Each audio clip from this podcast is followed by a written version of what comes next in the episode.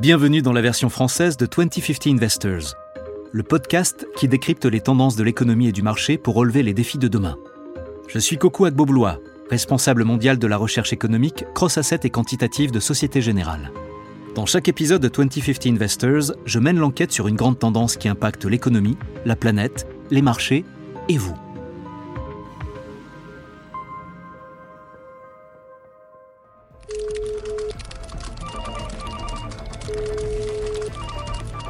SAMU, je vous écoute Mon amie vient de s'effondrer, elle respire à peine. Je pense qu'elle a eu un gros coup de chaleur. On a besoin d'une ambulance. Vite D'accord, monsieur, on vous envoie une ambulance tout de suite. Les brancardiers arrivent et installent mon amie dans l'ambulance. Ils essaient de la refroidir en appliquant un gant de toilette humide sur son front. Je suis à ses côtés. On fonce à travers la circulation et on arrive aux urgences en un temps record. Aux urgences, c'est le chaos. Une infirmière accourt pour vérifier les signes vitaux de mon amie. Elle prend son pouls, puis montre tout ça au médecin de garde. Le médecin s'inquiète. Son état est critique. L'infirmière prépare rapidement l'équipement nécessaire à une réanimation cardio-pulmonaire et le médecin commence à exercer des pressions régulières sur son thorax. Après quelques minutes de tension insoutenable, sa fréquence cardiaque et sa respiration reprennent un rythme normal. Le désespoir laisse place au soulagement. Mon ami redonne des signes de vie. Lentement, mais sûrement. On la place sous assistance respiratoire et elle est hydratée par intraveineuse. Quelle chance elle a eue. Elle, cette pauvre petite grenouille, qui était restée trop longtemps dans l'eau bouillante, vient de défier toutes les probabilités. Son état est stable et elle devrait complètement se rétablir. Et probablement vivre heureuse et avoir beaucoup d'enfants. Fin. Tu m'as bien eu là. Je suis contente qu'on ait réussi à sauver. Une grenouille Oui, mais attention, ce n'est pas n'importe quelle grenouille, c'est la grenouille. Tu te rappelles notre métaphore de l'humanité? Si tu mets une grenouille dans une casserole d'eau qui chauffe lentement, elle finira par être bouillie à mort parce qu'elle ne se rend pas compte du danger que représente le changement progressif de température. Et tu sais quoi? Cette fable peut s'appliquer à beaucoup de choses. C'est l'histoire de l'humanité.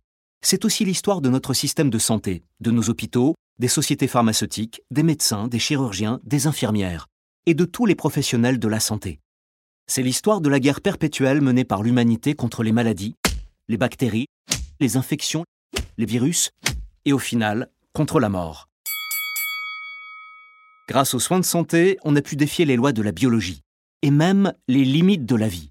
Après tout, pour citer le poète Virgile, la plus grande richesse, c'est la santé. S'il te plaît, dis-moi qu'on ne va pas parler du cycle de la vie et du roi lion. Je ne suis pas encore tout à fait remise de l'épisode sur le plastique. J'ai développé un TSPPT. Tu veux dire un TSPT, non? Un trouble du stress post-traumatique. Non, non, un TSPPT. Un trouble du stress plastique post-traumatique. C'est une affliction diagnostiquée récemment par l'Association de psychiatrie virtuelle. Oh, désolé pour toi, Siri. C'est vrai que tu as l'air en petite forme. Mais tu sais quoi? On va essayer de te remonter le moral. Aujourd'hui, on va parler de sauver des vies. De l'histoire épique des découvertes et des percées médicales, des luttes mondiales contre la peste, la grippe espagnole et la pandémie de coronavirus. Oui, tout ça pour que les humains vivent toujours plus longtemps. Génial, ils vont pouvoir émettre encore plus de CO2 dans l'atmosphère. Exactement ce dont la planète a besoin. Sans compter que si elle est malade, aujourd'hui, c'est à cause de vous. Ha ha, je vois que tu fais dans le sarcasme, Siri. Mais pour être honnête, tu n'as pas totalement tort. Le site ourworldindata.org révèle que, grâce aux incroyables découvertes en médecine et en technologie effectuées depuis 1900, l'espérance de vie moyenne mondiale des humains a plus que doublé, pour dépasser aujourd'hui les 70 ans. Et au cours de la même période, les émissions de CO2 sont passées de 1,85 milliard à 37 milliards de tonnes. C'est édifiant. En parlant de réchauffement climatique et d'humanité, en quoi le dérèglement climatique menace notre santé? Et quelles répercussions peut-on craindre en matière d'inégalité sociale? Avec le vieillissement de la population, les frais de santé pèsent toujours davantage sur les finances publiques. Les soins de santé vont-ils devenir un luxe réservé aux plus riches? Comment le secteur de la santé et les gouvernements comptent-ils relever les défis du changement climatique? Et enfin, les futures découvertes du siècle prochain impulsées notamment par l'essor de l'intelligence artificielle, nous permettront-elles de vivre encore plus longtemps? Nous faisons déjà des miracles pour retarder le vieillissement. Est-ce qu'un jour nous deviendrons immortels, comme des dieux grecs, à siroter du nectar et de l'ambroisie pour l'éternité? Démarrons notre enquête. Commençons par une définition. Les soins de santé. Ça veut dire quoi au juste? Euh, c'est une question piège Non, non, Siri, ce n'est pas si simple. Une recherche rapide sur Wikipédia définit les soins de santé comme l'amélioration de la santé par la prévention, le diagnostic, le traitement, l'amélioration ou la guérison de maladies, de blessures et d'autres déficiences physiques et mentales chez les humains. Cette définition met en évidence la polyvalence et l'ampleur du secteur des soins de santé. Elle traduit bien l'infinie complexité du corps humain. Malgré les découvertes incroyables faites au cours des dernières dizaines d'années, on peut dire qu'on a encore de nombreuses lacunes à ce sujet. On est encore loin de comprendre pleinement le fonctionnement du corps et de l'esprit humain. Oui, là, on est bien d'accord. Un autre point important soulevé par Wikipédia, c'est que les soins de santé sont dispensés par un groupe important et diversifié de professionnels de la santé. Et c'est un euphémisme. Le nombre de personnes dont le métier est d'améliorer la santé de leurs concitoyens est tout simplement hallucinant. L'Organisation mondiale de la santé estime qu'il y a, dans le monde, 9,2 millions de médecins, 19,4 millions d'infirmières et de sages-femmes, 1,9 million de dentistes et autres personnels dentaires, 2,6 millions de pharmaciens et autres personnels pharmaceutiques, et plus de 1,3 million d'agents de santé communautaires. Au total, près de 40 millions de personnes consacrent leur vie à prendre soin des autres. Waouh, c'est une véritable armée. Et oui, il faut dire que l'espèce humaine n'a plus grand-chose à craindre des grands prédateurs. Et pour cause, ils sont presque tous dans des zoos ou sur nos écrans de télévision dans des dessins animés. Nos ennemis aujourd'hui peuvent s'observer à une échelle beaucoup plus petite. Il s'agit des bactéries, des virus, des moustiques. Tout ce qui est petit n'est pas forcément mignon. Tu parles d'une ironie. C'est vrai. Parlons chiffres à présent. D'après le site policyadvice.net, le secteur des soins de santé aux États-Unis représente aujourd'hui, ou en tout cas en 2021, 808 milliards de dollars. La majeure partie des revenus du secteur, 65%, proviennent des soins aux patients. À l'échelle mondiale, les soins de santé représentent 12 000 milliards de dollars, soit environ 9% du PIB mondial. Sans surprise, le poids de la santé dans l'économie est très différent selon le degré de développement du pays. Selon statista.com, les États-Unis sont en tête avec 19% du PIB, suivi du Canada, de l'Allemagne, de la France et du Royaume-Uni, où le secteur de la santé se chiffre entre 12 et 13% du PIB. La plupart des pays développés sont au-dessus de 9%. En revanche, dans les pays émergents, le secteur des soins de santé représente moins de 3% du PIB. Avant d'aborder la question du dérèglement climatique, il est important de parler du problème numéro un auquel le secteur est confronté aujourd'hui, les coûts des soins de santé, ou plus exactement, le coût très élevé des soins de santé. Ce n'est pas vraiment une surprise, étant donné l'augmentation de la prévalence des maladies chroniques et des complications médicales à mesure que nous vieillissons. C'est une conséquence bien connue de notre mode de vie sédentaire, du tabagisme et de nos mauvaises habitudes à table, aggravée par une industrie alimentaire gourmande en carbone et en calories, comme nous l'avons vu dans notre épisode Calories sans carbone. Bref, les soins de santé sont un secteur multimilliardaire, à forte intensité de main-d'œuvre. Mais c'est aussi un secteur de plus en plus cher et inégalitaire. Pourquoi tout est si compliqué, chez les humains et chez les autres organismes vivants? Hmm, excellente question. Ça me rappelle mon dernier bilan de santé. Ça fait partie des avantages offerts par mon généreux employeur. Un bilan de santé à 360 degrés. Comme son nom l'indique, il vérifie à peu près tout. Vous êtes prêts? Indice de masse corporelle. Pourcentage de graisse corporelle. Tour de taille. Analyse d'urine. Profil biochimique complet, y compris des fonctions hépatiques et rénales. Pression artérielle. ECG au repos. Système cardiovasculaire. Radiographie pulmonaire. Dépistage du cancer de la prostate. Bon, je vous épargne les détails sur celui-là. Je crois que je vais m'évanouir. Ha Détends-toi. Et je sais ce qui va te remonter le moral. Et si on partait en expédition? Oui, si on partait explorer la complexité du corps humain. Tu sais qu'il est composé de quelques 37 000 milliards de cellules, réparties en 200 types différents, et d'environ 100 000 milliards de cellules microbiennes situées principalement dans nos intestins. Euh, pardon, on va explorer qui et comment? C'est le principe d'un film de science-fiction américain de 1966, Le Voyage fantastique. Un équipage de sous-marins est réduit à une taille microscopique pour s'aventurer dans le corps d'un scientifique blessé. Leur mission Résorber un caillot de sang dans son cerveau pour lui sauver la vie. Mais attention, La potion utilisée pour les miniaturiser ne dure que 60 minutes, alors il faut faire vite. Tu te rappelles la citation d'Einstein? L'imagination est plus importante que la connaissance, car la connaissance se limite à tout ce que nous savons et comprenons, alors que l'imagination embrasse l'univers entier et tout ce qu'il nous faut savoir et comprendre. Oui, mais franchement, je m'inquiète pour toi. Je crois que tu es devenu fou, ou que tu as aussi développé un TSPPT. tu as peut-être raison. Mais c'est trop tard. Voilà la potion. Grâce au pouvoir de notre imagination, rétrécissons jusqu'à la taille d'un microbe et... Allons-y. Tiens, voilà un collègue qui fera très bien l'affaire. Tu es prête, Siri? Go Non, non, non, non.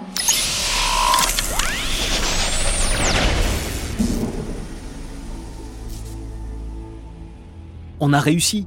C'est exactement comme dans le dessin animé de mon enfance, Il était une fois la vie. On commence par le cerveau. C'est, de loin, l'organe le plus intrigant et le plus mystérieux du corps humain. La complexité des neurones, des synapses et des courants électriques est déconcertante. 86 milliards de neurones et 85 milliards de cellules non neuronales sont là pour traiter, stocker des informations et exécuter des fonctions de contrôle et de commande.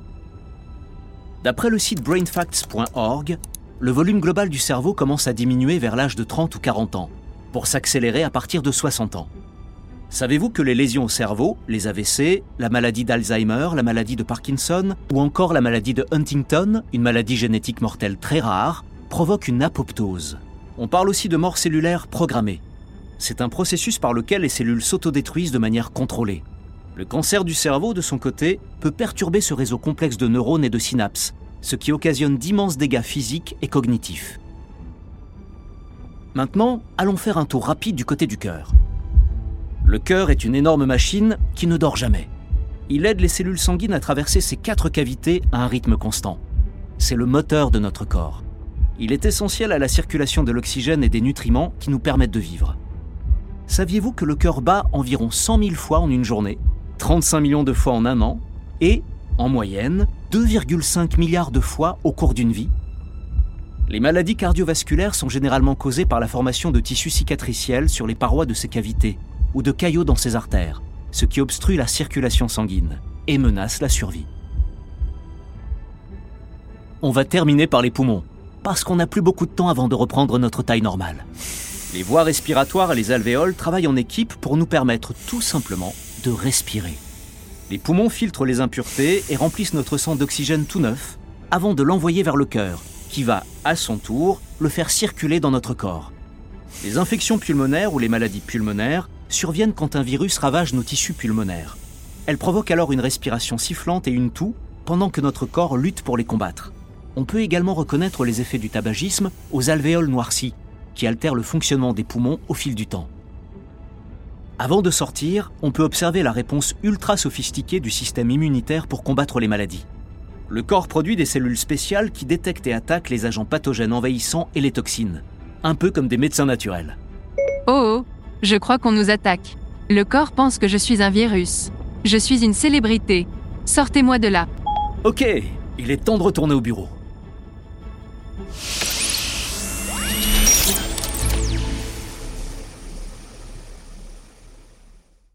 Waouh, c'était fun. Je me suis cru dans le film.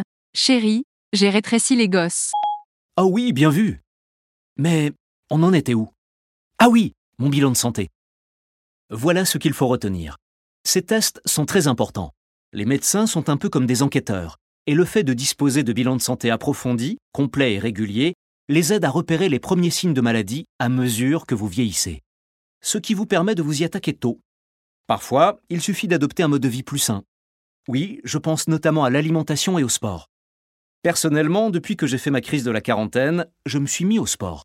Je cours régulièrement 5 km, je fais trois matchs de squash par semaine, deux heures de tennis et trois heures de karaté.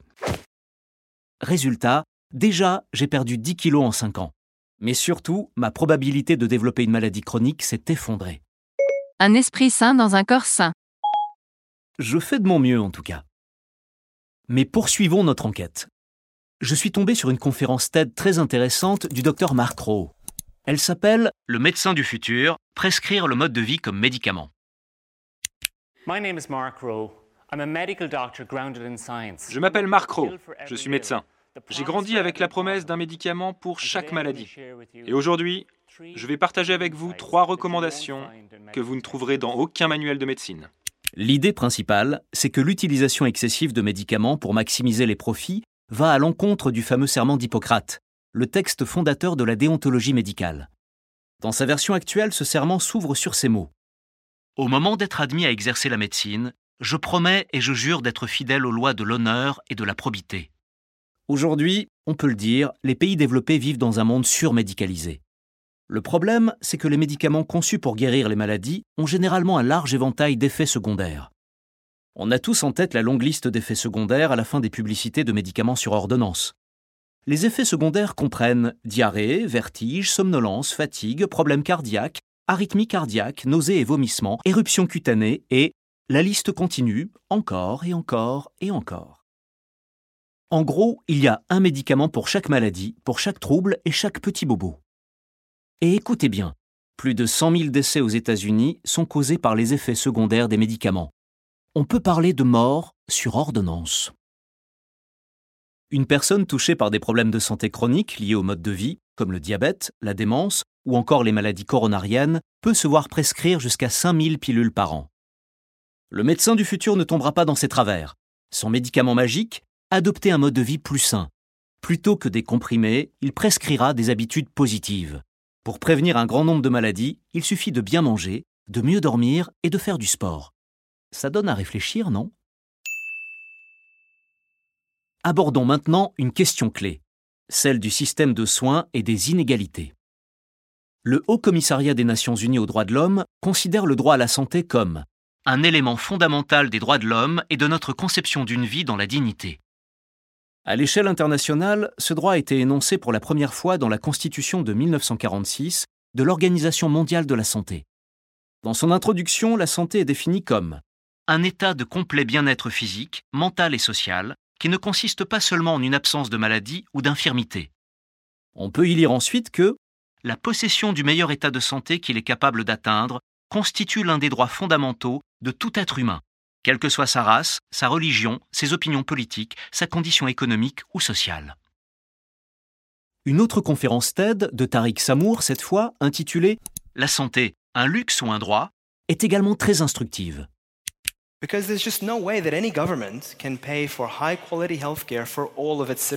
Parce qu'aucun gouvernement ne serait capable de payer des soins de santé de qualité pour tous ses citoyens.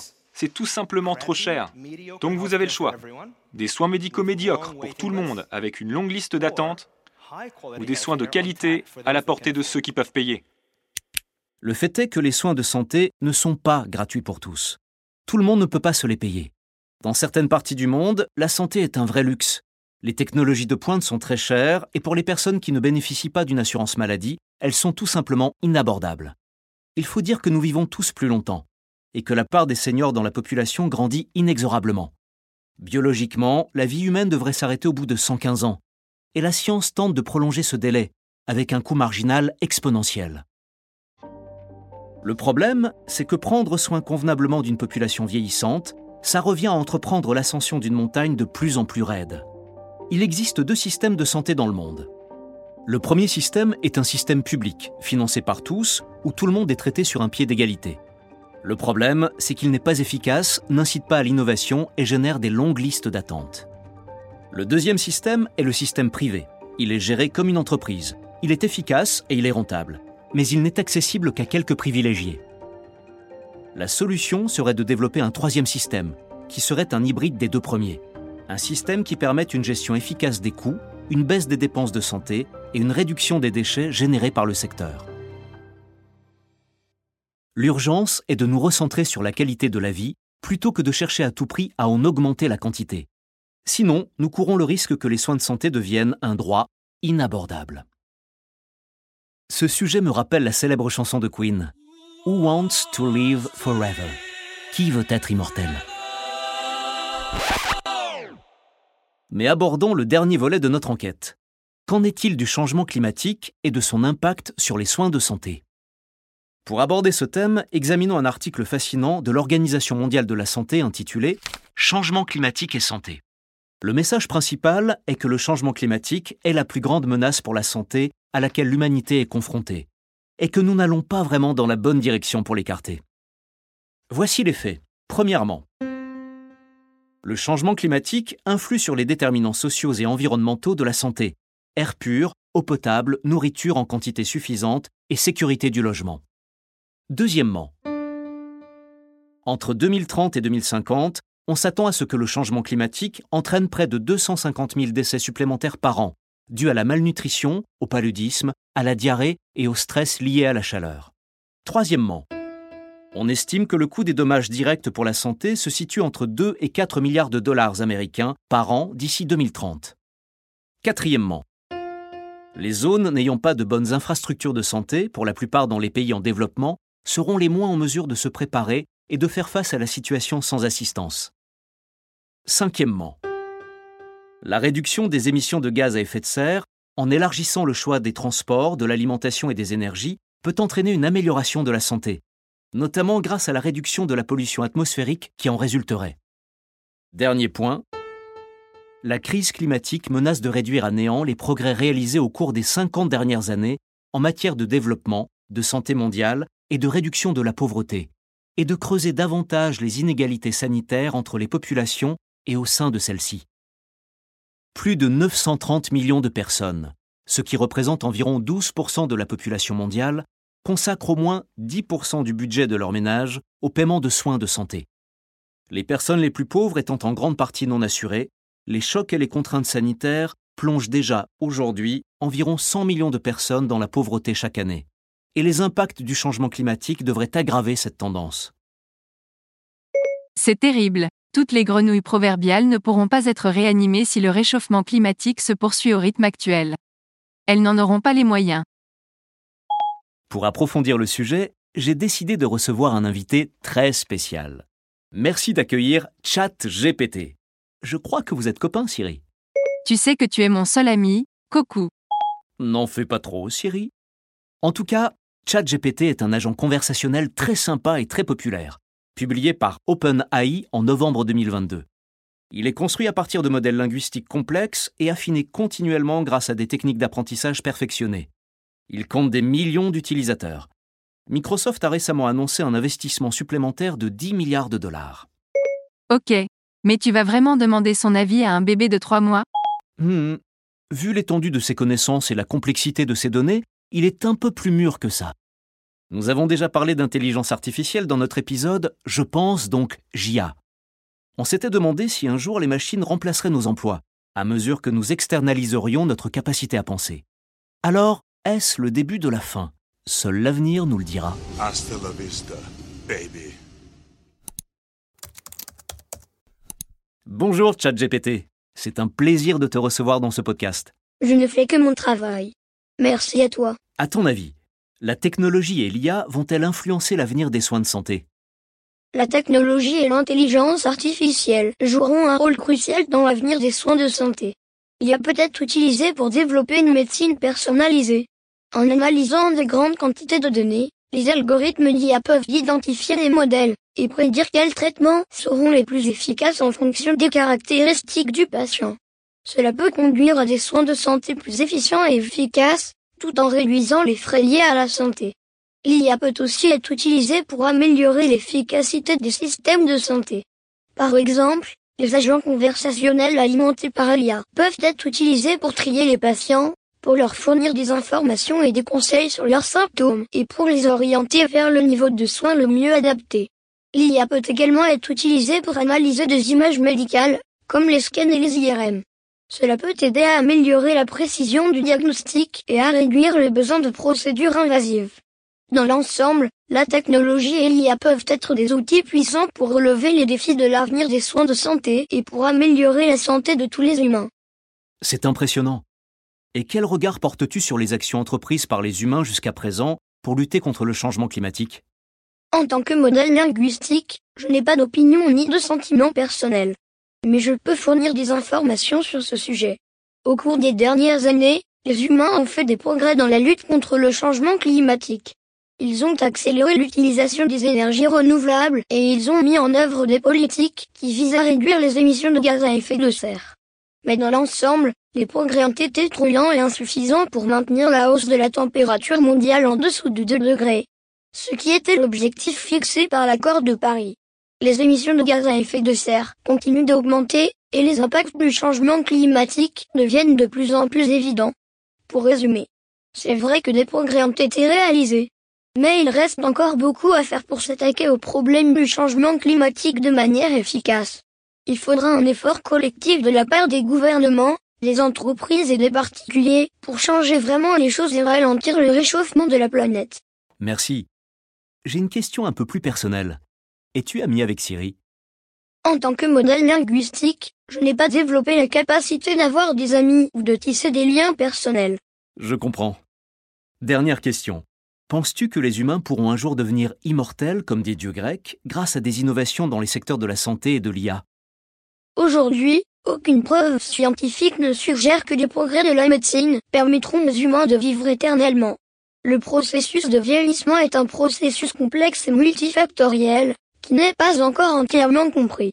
La biologie du vieillissement est de mieux en mieux connue, et certaines interventions, comme la restriction calorique, peuvent prolonger la durée de vie mais rien ne prouve que le vieillissement pourrait être complètement arrêté ou inversé. L'idée que les humains vivront éternellement, comme les dieux grecs, est un concept mythologique. Il se retrouve dans de nombreuses cultures à travers l'histoire. Mais il n'est basé sur aucune réalité scientifique. Le corps humain est sujet à l'usure. Il est affecté par de nombreuses maladies et affections qui peuvent entraîner la mort. Les progrès de la médecine et de la technologie peuvent aider à prolonger la durée de vie humaine mais il est peu probable que les humains puissent vivre éternellement. La priorité devrait être d'améliorer la qualité de vie et la santé des personnes de tous les âges et d'allonger l'espérance de vie en bonne santé, plutôt que d'essayer d'atteindre l'immortalité. Il faut souligner que l'idée de l'immortalité est un sujet complexe et controversé. Ces détracteurs affirment qu'elle aurait un impact négatif, car elle engendrerait des problèmes de surpopulation, d'épuisement des ressources et d'inégalité sociale. Ces partisans estiment, en revanche, qu'elle permettra aux humains de réaliser tout leur potentiel et d'apporter des contributions beaucoup plus importantes à l'humanité. Merci beaucoup, ChatGPT. Je suis sûr qu'on aura l'occasion de se reparler très vite. Et ChatGPT On peut se parler après? J'ai deux ou trois mots à te dire. Notre plateforme a atteint son nombre maximum de connexions, veuillez réessayer plus tard. Pour conclure cet épisode, je vous laisse méditer sur deux citations. Nous sommes la première génération à ressentir l'impact du changement climatique et la dernière qui peut y remédier. Barack Obama.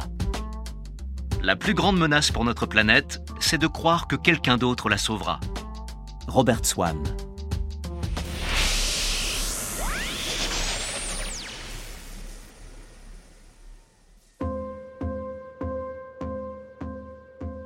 Merci d'avoir suivi cet épisode de 2050 Investors.